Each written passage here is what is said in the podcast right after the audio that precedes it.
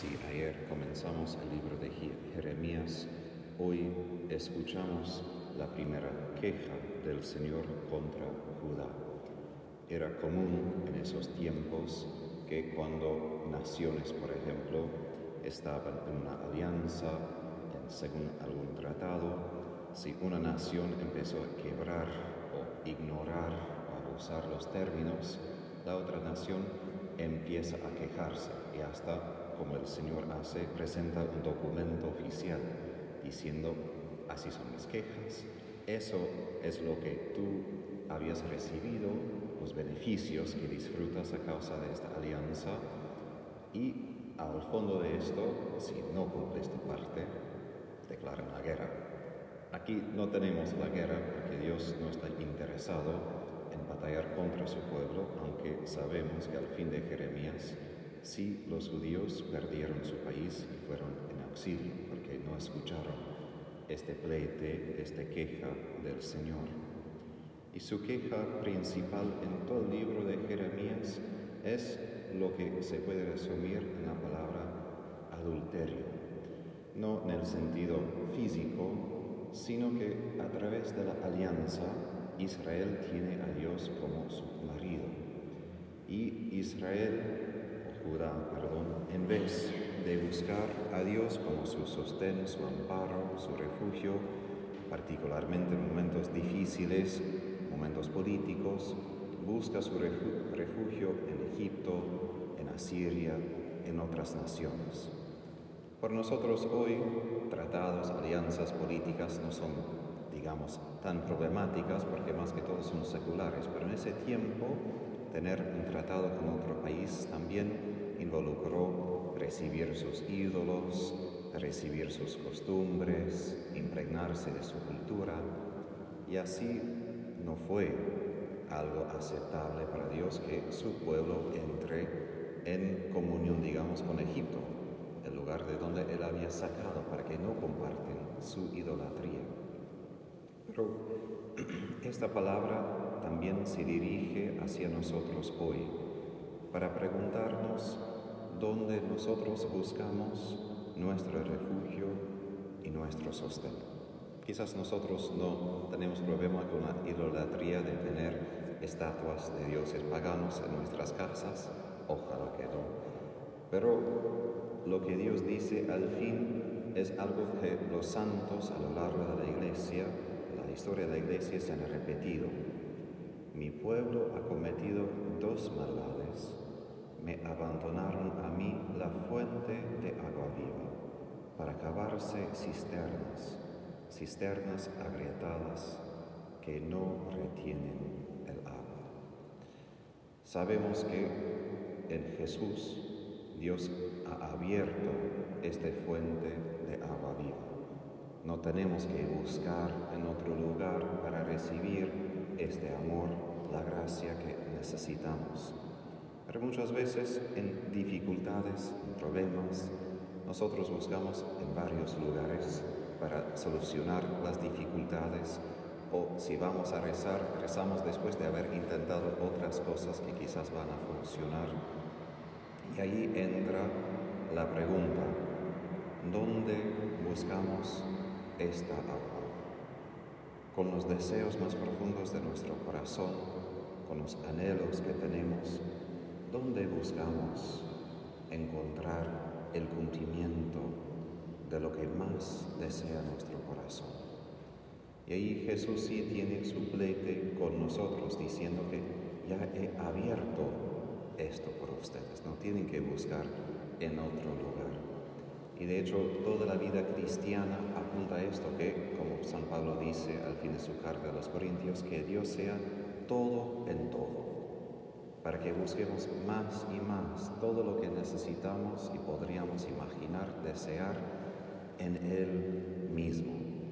No porque las otras cosas no son importantes, sino todas las criaturas son reflejos de una realidad más grande y permanente en su amor hacia nosotros, en el Espíritu que Jesús derrama sobre nosotros a través de su corazón traspasado.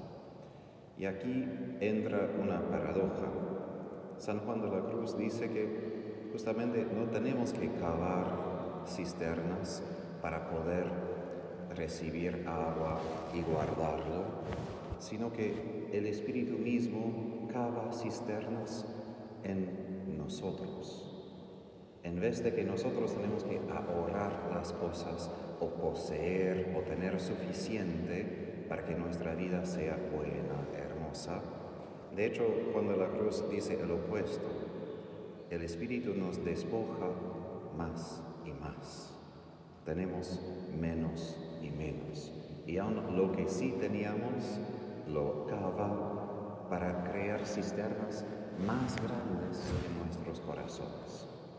Ahora, Él dice claramente que ese proceso no es fácil, es difícil, porque justo cuando pensamos que ya está, ya lo hizo, ya lo purificó, Él comienza a cavar una cisterna aún más profunda. Y no es fácil tampoco porque no llena esas cisternas de inmediato. No dice, bueno, cavé hoy y ya voy a llenar todo hoy.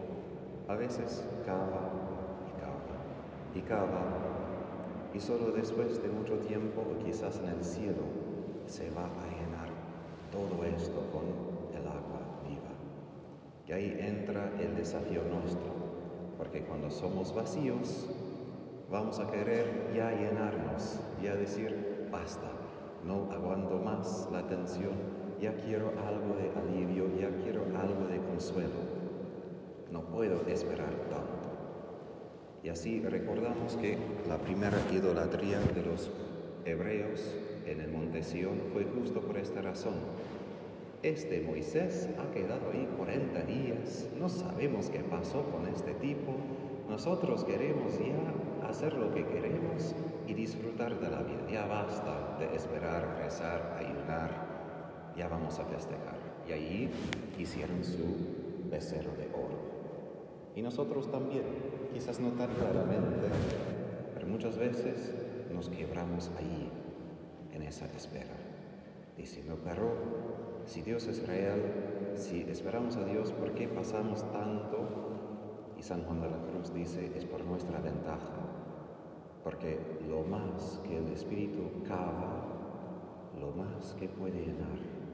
Y justo en esta vida Dios no quiere darnos todo el premio, porque ya, si ya nos llena ahora, no puede dar más.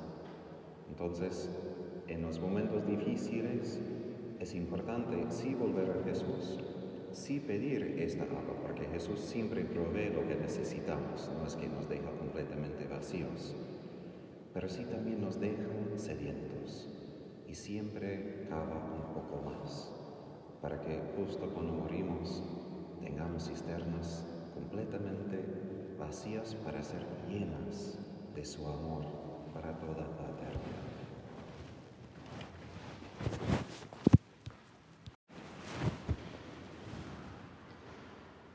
Estas palabras últimas de Jesús en el Evangelio de hoy también aplican a nosotros.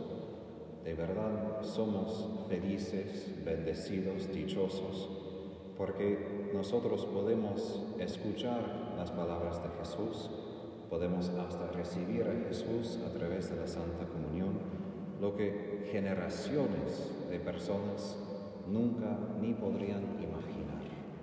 Solo tendrían imágenes como los profetas del Cristo que iba a venir, pero nosotros que ya lo tenemos. Otra vez lo repito porque es importante no tomar nuestra posición, aun el asunto de que fui, nacimos a este lado después de Cristo y no antes de Cristo. No tomar eso dado por cuenta. Eso también es parte del amor de Dios hacia nosotros que justo sí vemos el cumplimiento de miles de años de profetas que solo podían prometer lo que iba a venir. Pero aunque nosotros vemos a Jesús a través de la fe, escuchamos sus palabras, como Él responde la pregunta en el Evangelio de hoy, no quiere decir que todo es fácil para entender. Hasta parece que Jesús es un poco contento en dar parábolas dar acertijos en algún sentido a nosotros, para desafiar a nosotros. Él no quiere dar todo ya preparado para que sea simplemente fácil y entendible a cualquier persona, no porque Él tiene dificultades en hablar, sino para averiguar en nosotros cuánto queremos entender, cuánto de verdad buscamos a Él y su verdad. Y por esto Él habla de que el que no tiene va a perder aún esto y lo que sí tiene va a tener aún más. ¿Por qué? Porque la persona que quiere entender las palabras de Jesús va a buscar, va a pedir la gracia para entender y va a descubrir las riquezas de lo que Jesús comparte con nosotros. Pero la persona que ni tiene tiempo ni interés, ni va a entender lo que ya había escuchado y no va a entender lo que ahí está escondido. Entonces, aun lo que tiene de haber escuchado, va a perder esto. Pero esto apunta a nosotros una cosa importante y es cuánto empeño nosotros ponemos en entender la palabra de Jesús. A veces en Estados Unidos he, he escuchado cuando se hizo la nueva traducción del misal, de que a veces ciertas personas, hasta obispos, se quejaban que, bueno, no podemos buscar palabras grandes como consubstancial porque la gente no va a entender todo esto. Y una mujer se paró y dijo, mira, nosotros, creo que ella fue doctora, y dijo, nosotros somos la generación más educada en la historia del mundo. Nosotros estudiamos cómo llegar a la luna, a las estrellas. Podemos empeñarnos a entender qué quiere decir consubstancial en el credo no para complicar las cosas, pero sí manifiesta como un doble estándar en el mundo de hoy.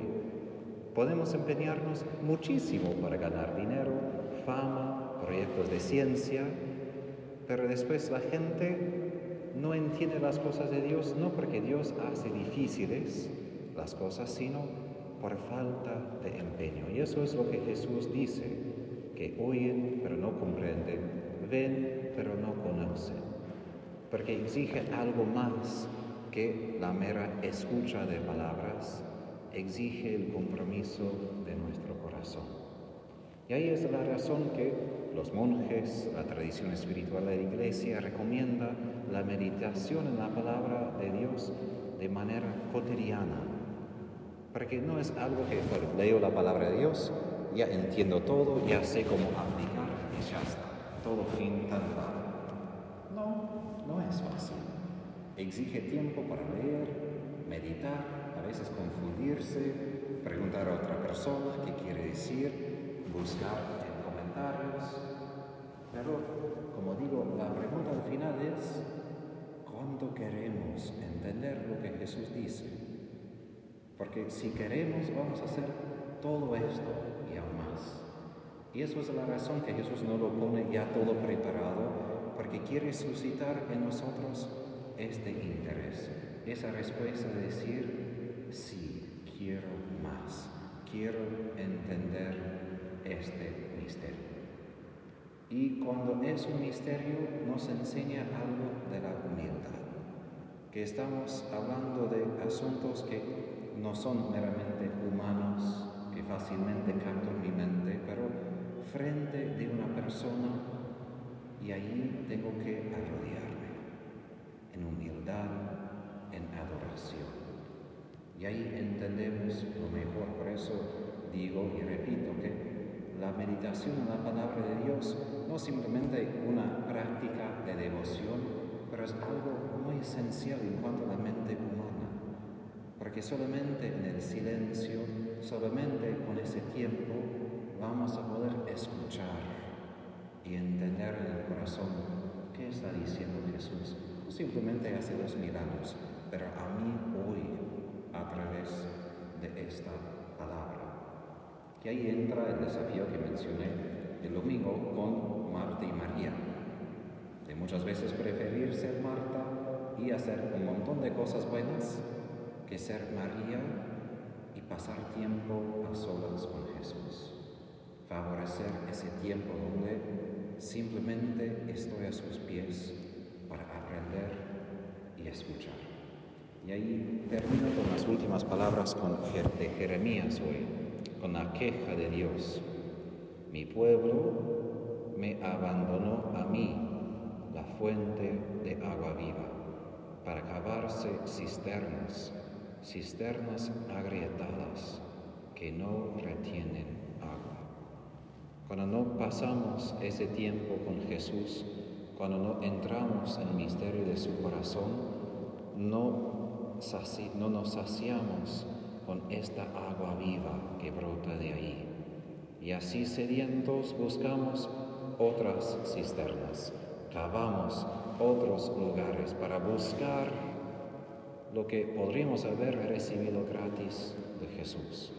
Y así el Salmo asegura, los hombres se refugian a la sombra de tus alas, se sacian con la abundancia de tu casa, le das de beber del torrente de tus delicias. Dios quiere no solo saciarnos, sino darnos abundancia. No solo darnos lo necesario, pero darnos de beber del torrente de sus delicias.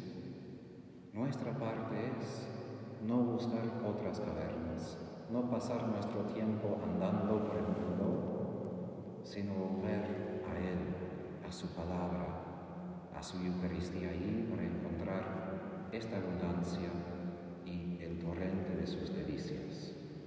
Que el Espíritu Santo ilumina nuestros corazones para que busquemos a Jesús abramos nuestros corazones a sus palabras recibamos de Él